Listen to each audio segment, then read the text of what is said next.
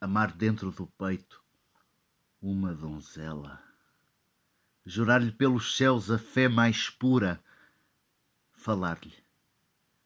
conseguindo a alta ventura, depois da meia-noite na janela, fazê-la vir abaixo e com cautela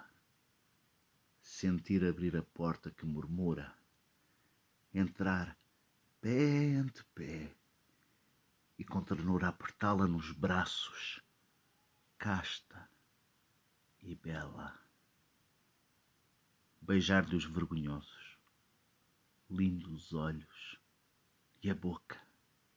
com o prazer mais jucundo, apalpar-lhe de leve os dois pimpolhos, vê-la rendida, enfim, a amor fecundo